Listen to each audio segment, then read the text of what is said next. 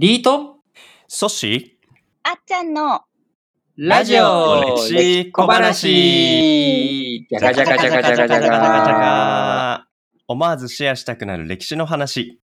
今日はですね、なんとなんと皆さん、いつもむさ苦しいリートンとソッシーの声でお届けしているこのラジオ歴史小話ですけれども、ですけれども。まあ夏がね、えーすっかり本格化していく中、少しでもちょっと涼やかな風を通したいですね。ちょっと涼しい気持ちになりたいっていうリスナーさんの皆さんのために。ために、えー今日はですね、僕が、えー昔、何年 ?2018 年まで出てたのかな、あ、19年 ?18 年 ?18 年かな？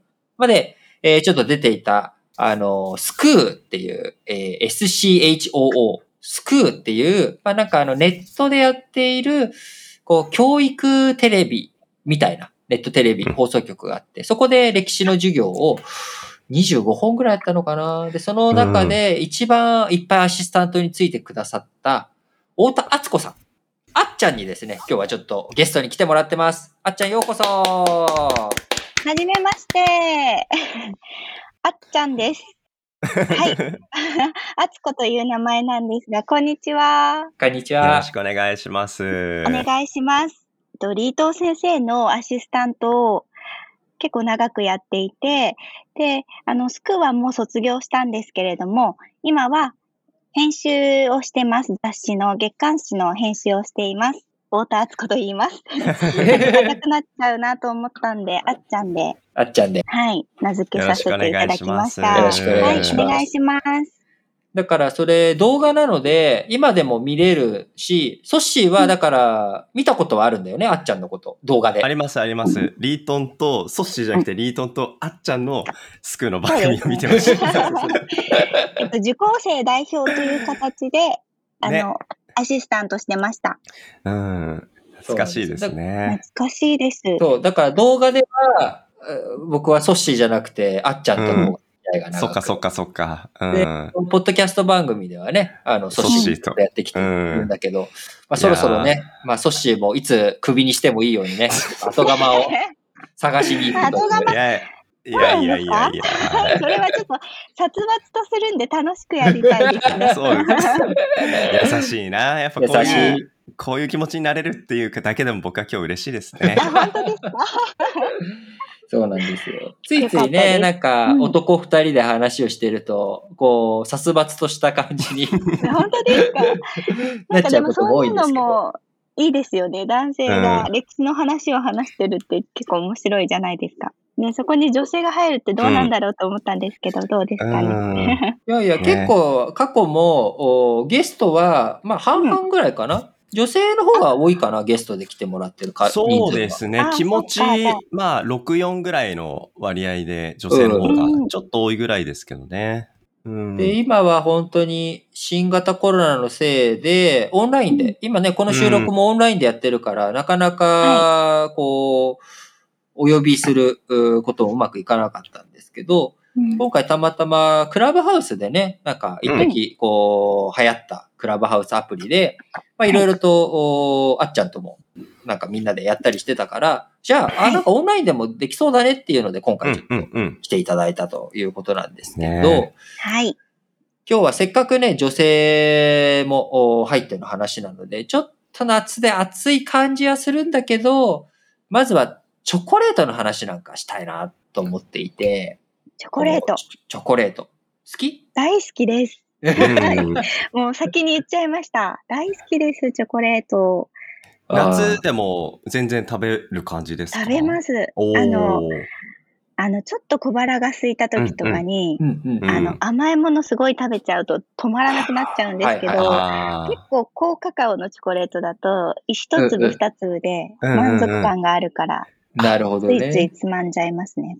あとなんか最近すごいショコラティエさんとかがおあの作ーいいやつとかあるじゃないですか。はいはいそれはご褒美用に、たまにになんかすごい高いやつはご褒美用にします。いやーまさにね、こう、うんもともとチョコレート、皆さん原産地ってどこか知ってますか？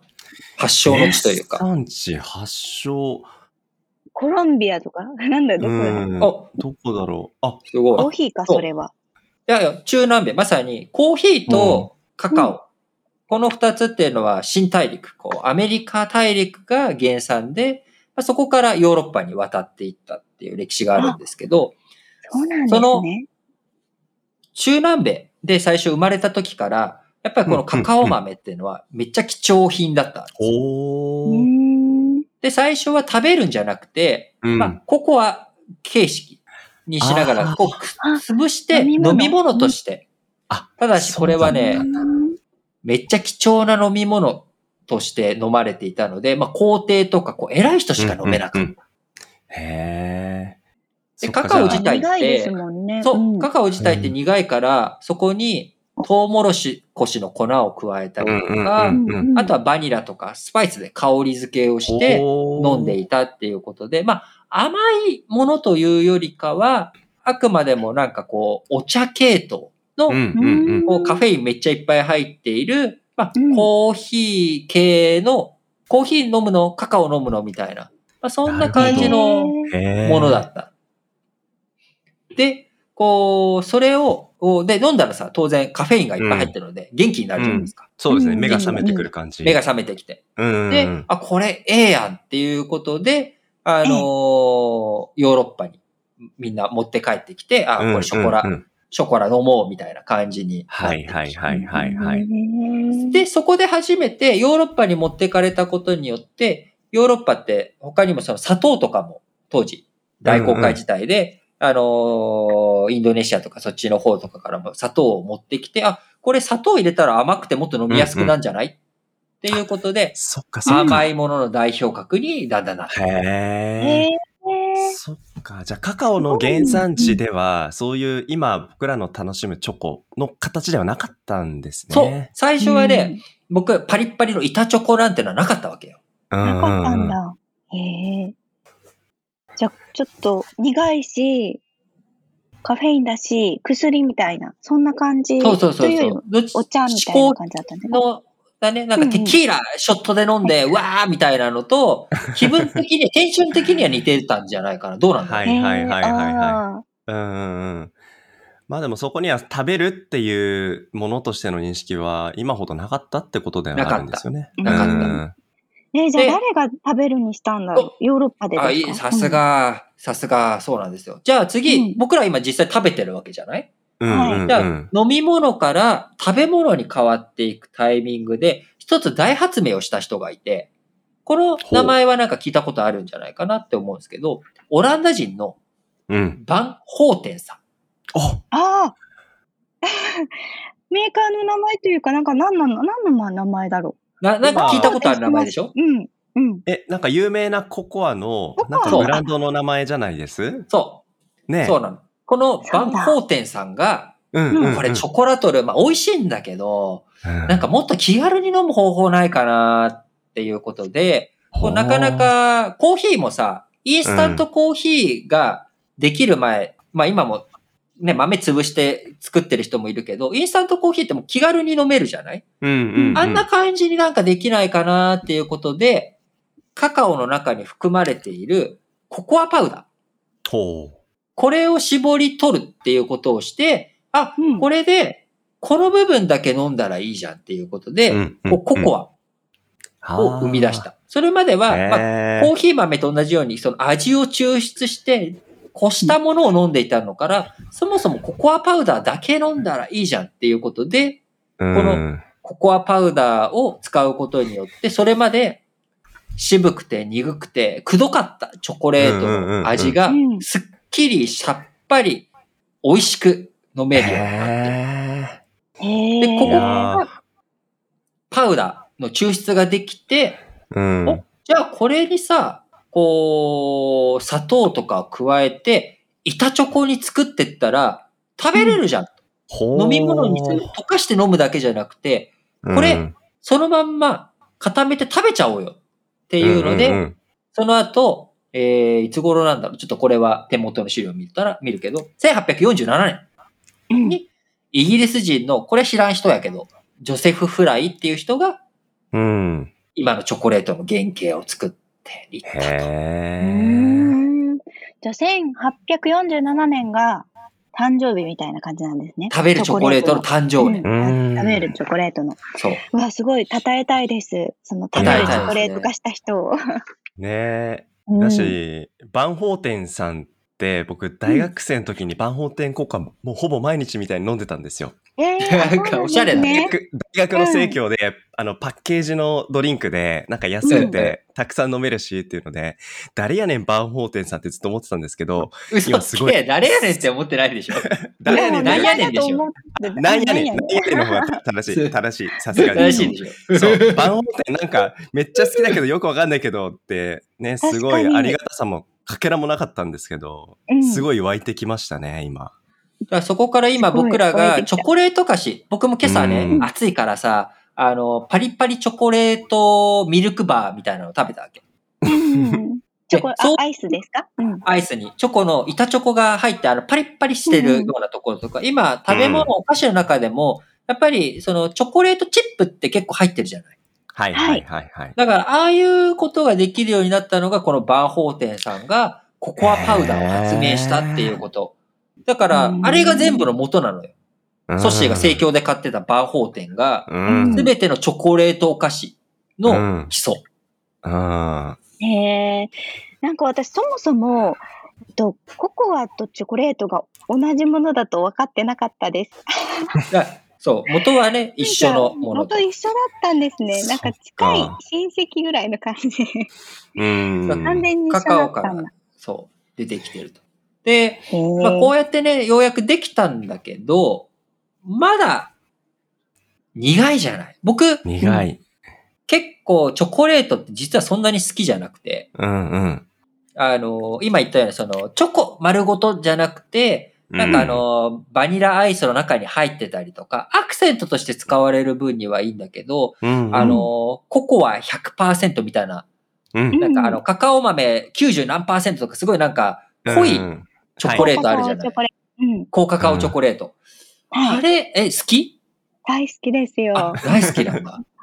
あれ？ね僕苦手ですよあ。苦手ソシも苦手？えー、あ、本当ですか？じゃあ甘いミルクチョコレートとか、ホワイトチョコレートの方が好きですか？ミルクチョコレートで好き。うのん。で、その甘いミルクチョコレートに進化させた男がもう一人ね、別のやつがいる。あらあらあらあら。バンホーテンからうん。ココアパウダーが生まれ、うんじゃあこれ固めたらいいじゃん。ジョセフフライが固めて、うんうんうんそして最後、だオランダ人からイギリス人にやってきて、ううんん。スイス人のダニエル・ピーターがチョコレートにミルクを加えて、ミルクチョコレートを発明したと。で、これでようやく一般大衆、その、ココアが好きな人はね、もともとこれ美味しいじゃん。あ、ココアが固まって食べるチョコレート美味しいじゃん。の中、さらに大衆化？みんな、あ、うんこれ苦いのちょっと苦手っていう人も、ミルク入れたら小ざっぱりして美味しいでしょ？っていうのが、1876年に誕生して、ほーいやほいっていう風にね、なっていったっていう。か。いや、ダニエル・ピーターさんは僕初めて知りましたね。うんうん僕も初めて知った。まあ初めて今日調べてね。うん調べて知ったけど、あの、うんロッテのサイトにね、あの、ちゃんとまとまってたよ。あ、へーさすが。ささすがチョコレートのロッテ。そうそう。へここから、バンホーテンはね、もともとうんココアパウダーの話はしてたんだけど、ーうん。ここから板チョコになる流れがジョセフ・フライ、タニエル・ピーターっていう人が出てくるっていうのは今回、あの、ロッテのホームページでした。なるほど。そっか。なんか、僕らの今の時代、それこそあっちゃんが99%のココアの苦いやつがね、うんあの好きな人増えてきてますけど、その前って甘いイメージ。うん、でもその前はもっと苦か。った。なんか苦い甘い苦いってちょっと循環してるのも面白いですね。面白い本当でね。すね。うん、知らなかったな知らなじゃあ、かった。そんな1876年に生まれた、うん。まあ、1847年に食べるチョコレート。うん、1876年にミルクチョコレート。全部今ヨーロッパの話だったよね。あ、確かに確かに。で、まあ僕は、まあヨーロッパ長いからさ、なんとなくこう、そういうチョコレート文化洗練した感じでずっとあれなんだけど、うん。ソシ、ヨーロッパソシずっとどこだっけ、うん。え僕、東村山ですか？東村山。東村山かどうかは知らないけど、日本に、じゃあ初めて、はい。チヨコレイトが、おーチヨコレートと申すものがですね、うん日本にやってきたのはいつ頃なのかと。へーああ、戦後じゃないですか。戦後になんかいろいろありません？あおの、米軍が子供たちあ Give me チョコを配った chocolate そうそう、うんそういうのうん。うんうんかなと思いますけど。なるほど。も。っと前かな。うん、そう、もっと前だな、お。絶対。オランダの話がさっきあったから、うん。長崎と貿易してた時代とかじゃないですか？確かに、お。そうですよね。鎖国時代。そう。一応、そのうん。17世紀、18世紀末ぐらいには、日本にもチョコレート来たんじゃないかと。ヨーーロッパで一般化していく過程の中で、さ日本の長崎にもやってきたんじゃないかっていうことで、食ラ島っていう名前が一応なんかそういうものが残ってる記憶があるから、多分これチョコレートが来たうんだろうと。うん。で、国内で初めて、まあ、販売されたっていう状態なのは1877年とか明治時代。うんうん。そして大正時代に全国にチョコレートっていうもの、ああ、なんか美味しいものがあるらしいぞ。っていうのが広まっていったんだけど、まあ一般的にね、チョコレートをみんなが日本人が食べるようになったのは、今あっちゃんが言った通り、あのー、うん。第二次世界大戦後。うん。ね、あのーまあ、あソッシーは違うかもしれないけど、僕にとってはやっぱりちょっと悪しき文化である、あの、バレンタインデー。これなんかもね、うん。一つ起爆剤になって、チョコレートがすごくみんなが、そっかそっかそっ食べる。か。いやいやいなるや。ねリートもたくさんもらってたんじゃないんですか？全然僕はもう、あの、チロルチョコが精一杯だよ。嬉しいじゃないですか。いや、嬉しい。嬉しいけど、嬉しいけど、もうちょっとなんかあるじゃん。ねえ、そっか。でも、チョコレートの発祥からこの現代まで、そして20世紀の日本国内の中のチョコレートの普及も、なんかいろんな歴史の転換点がたくさんあったんだなって今感じますね。本当ですよね。じゃあ昔のその大衆化する前までのチョコレートは一応日本にも入ってきていたけど、あの、上の人たちがそう、まあ、高級、高級う品。んそうそうそう。それこそね、あの、う家族とか、貴族、うん貴族階級とか、やっぱ高い食べ物だったからね。今でもさ、例えば僕らが、あの、フォアグラ食べようと思ったらやっぱ高い、お高いじゃん。そうですね、そうですね。うんフォアグラなりなんなり食べようとしたら。なかなかこう、一般化していくう流れ、えーっていうのは時間が必要だったっていうところと、あのーね、その後アフリカとかでも栽培が広がっていって、今うんもいろんなところで作ってくれてるからっていう。うんこれ面白いなって思ったのが、うん。このコロナの影響でカカオ豆の値段って、こう市場価格、マーケットプライスがうん。下がったのね。ほう。一時。で、なんでかって言ったら、うん。その、やっぱチョコレートってさ、日持ちするじゃん。しますね。うん。だから僕ら大衆菓子だけじゃなくて、あの、冒頭であっちゃんが言ってたように、なんかあの、自分用のご褒美に使うはあはあ、食べ、はあ、の、チョコレート、ショコラティエさんが作る。うん、でこれって自分のご褒美だけじゃなくて、手土産にも、やっぱりそのクッキーとかチョコレートって、まあ、無難な品目でもあるし、日持ちするから、うん、結構こう、で、あんま嫌いな人も少ないじゃない？うんうんうん。で、チョコレートって、どうなんだろう？あの、僕はアレルギーないけど、アレルギーあんまないよね。確かにあんまり効かない食べ物かもしれない。乳製品だとさ、どうしても、うん。こう、こうあの、アレルギーがあったりするけど、うん卵とか、チョコレートってそういうのもね、少ないから、うん。そういうのもあって、すごくその贈答品として、うんこう、なるほどな使われる。で、なんかこう、例えば僕がソッシーのご自宅にね、お呼ばれとかしたら、まあ手土産持ってくじゃん。で、はいその時に、まあ子供から老若男女、みんな楽しめるものっていうので、お酒が入ってたらね、お酒は大人しか飲めないしってなると、うんまあチョコレートじゃ手土産で持ってこうかなっっていうそういった需要がなくなっちゃって、うん。カカオの値段が下がった。なるほどな。で、それがまた、こう、確かにね回復していくってなったら上がるみたいな。へうんえ。うんそっか。じゃあ、チョコレートもワクチンの普及をもう待ってるかもしれないですね。そうですうね。ん。だから早めに買っといた方がいいかもしれない。確かに確かに。これからあ今安いんですか？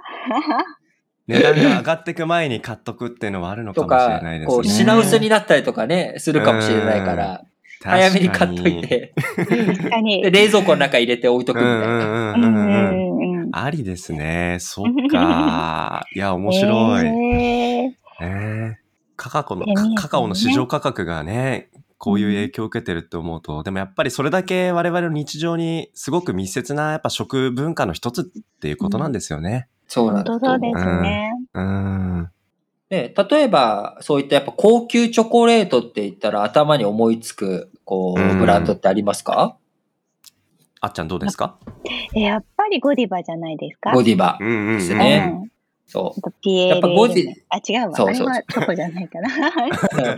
ピエール、マッコリーニとかもなんかまあ、ああ、そうだそうだ。お菓子おあったりしますけれども、うんあの、まあ、やっぱなんかちょっとチョコレートっていうとゴディバっていうのがうんこう印象に強くあると思うんですけども、ゴディバはどこのチョコレートかというとベルギーじゃないですかと。うんうんううんん。うんうん。そっかでそっかそっか。まあ、今日ね、せっかくチョコレートの歴史ぶわーっと話をして、面白い感じになってきたので、最後にね、ちょっはいともう、こう、一発、うんちくを最後垂れて終わっていきたいと思うんですが、ぜひ。皆さん、ゴディバ、ゴディバと言ったら、なんかロゴありますよね。あうんあ。どんなロゴですかえこれ実はゴディバのロゴの話は、あの、一回聞いてるんですよね。あれ？僕話したっけ？あ、はい、話しましたよ。あの、あれですよ。あの、クラブハウスであすごい楽しい会だった、うん、時に。そうだそうだ。ちょうど、あ、ちょうどあの時バレンタインだったんですかね。そうだそうもう記憶から抹消しいや、えっ、とね、バレンタインじゃなかったから、記憶から抹消したかったから。私私これ本当に周りの人にたくさん言いました。え。このうんちくは言いました。そう、だから結構使えるうんちくだから、ぜひね、このラジ歴リスナーの人にもお伝えしておきたいんですけど、うん。その、じゃあ、あっちゃん、ゴディバのロロゴって、どんなロゴだっけ？この時見て調べたら、そういえば、なんか女の人が馬に乗ってるロゴだった。んですよ。そうなの。多分思い浮かべたらみんな見たことあると思います。みんな見たことあるし、うんうんうんあの、髪の毛、結構ウェイビーなね、髪の毛かかって、ウェイビー、ウェーブがかかってる女性が馬にまたがってる。で、これは、ゴダイバ夫人、ゴディバ夫人っていう人うん。がロゴになってて、そのままゴディバっていう自分たちのブランド名にもしてるんだけれども、このドラップスっていう人が自分のおチョコレートを作っていく。で、自分のチョコレートは世界に愛と平和と勇気をこうもたらすような幸せの象徴にしたいんだっていうことで、でそ、の、まあ、アンパンマンか、みたいな感じのね、話なんだけど、その象徴にすべき人物として、ゴディバ夫人を選んで、ロゴにもしたし、自分たちのブランド名にもした。うんじゃあ、このゴディバ夫人って何者なのかというと、うん。まああっちゃんは知ってるから、じゃあ、ソッシー、どんな人うんうんどんな人か、婦人ってつくからなんかちょっと、あの、貴族の、なんか、上流階級のね。上流階級の女性なんですかうんうんうね。んそう。で、ゴディバさんは、あのゴディバ夫人っていうのは、まあ、11世紀頃に、そうういうエピソードがあるっていう話でほうほうほう、実在の人物ではないんだけど、11世紀ぐらいに生まれた話で、その、旦那が、ん。うん。こう、めっちゃ住民に対して重税を課すと。おら、ソシエ、お前全部給料の80%俺によこせや みたいな感じで、ほぼ全部じゃないですか。そうだよって、お前は、はいお前はなんかあの、その辺の泥水でもすすっとけっていうような 感じのことをやってるのに、そう。はい。で、あの、あっちゃんこと、おゴディバ夫人が、うんこう、そういやいやと、そんなね、ことしたら、あの、ソッシー死んじゃうでしょと。うん、うん、うん。で、心優しいゴディバ夫人が、なんとかあなたやめてくださいと。重税を課すのはと。で、そしたら、あの、性格の悪い旦那はね、あはい。の、こう、じゃあお前が裸になって、馬に乗って街を一周したら、あの、許してやるよと。そうしてやるよと。どうせできねえだろって。お前はそんななんか偉そうなこと言ってるけどって。えいうふうに挑発したら、ーあの、うんじゃあ私やります。ほ言って実際に住民を。救うために、当時の話だから、11世紀の話よ。やっぱりうん今ね、あのーまあ、水着とかうんで結構肌を露出したりとかってのあるけど、やっぱ肌を露出する、女性が肌を露出するっていうのはちょっと、うんちょっと恥ずかしいわっていう、うんまあうん裸だけじゃなくて、うん。こうなるべく素肌を見せない。なんかはいあの、半袖ってのもないじゃん。うんあの、昔の絵画とか見ると。そうですね。スカートもね、すごいうん。そ大きいし、長いし。う。大きいし、出てないですドレスで。出てない、出さない。うん体を出さないっていうのが基本的なところに、うん。真っ裸になってお前馬に乗って、馬に乗ってっていうことはしかもそれだから、こう、高い位置にはい。あるから、パレード状態になっちゃうじゃん。だから見せびらかしてみんなに、見せ物に、お前の裸を見せ物にしたらいいよっていうのは、これは結構なね、ハードルな話なわけ。じゃあそうですね。今聞いてもひどい旦那さんですねパワハラ、モラハラ、何ハラ、セクハラもなんか、まあ DV だよね、完全に。うん。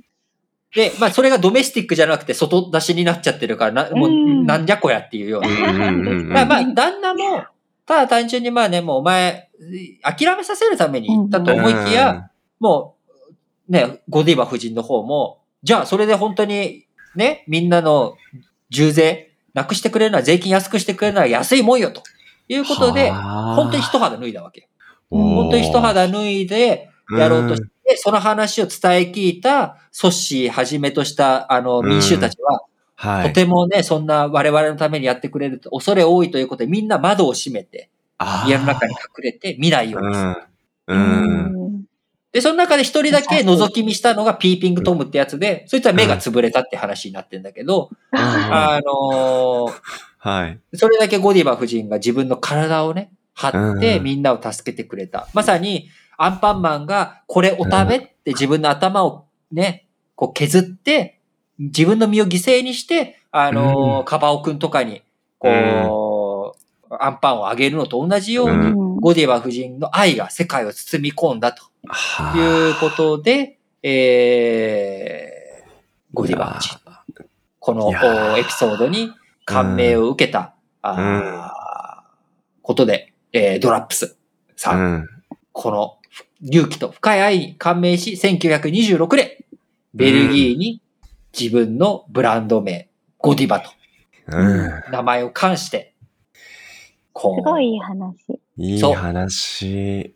なので、ゴディバを買って送るときには、やっぱこのエピソードね、思い出しながら、うん。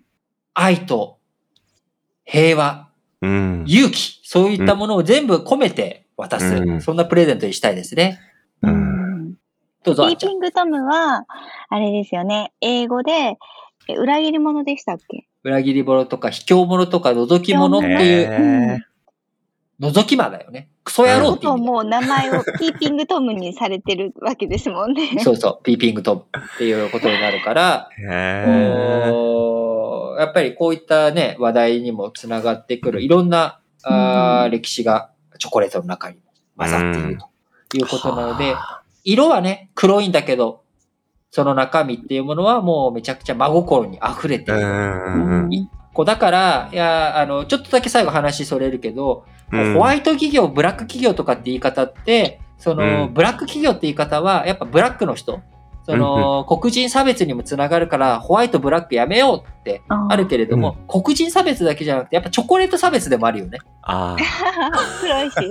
ブラック企業って。チョコレートは？そう、チョコレート企業なんてね、ブラック企業じゃないと。ーだからなっちゃうから、やっぱり、あの、脱法企業とか、あの、うん。イリーガル企業とか、他に言い方いくらでもあるから、やっぱ色っていうのは、うん。なるべくね、避けた方がいいなっていうふうに思いました。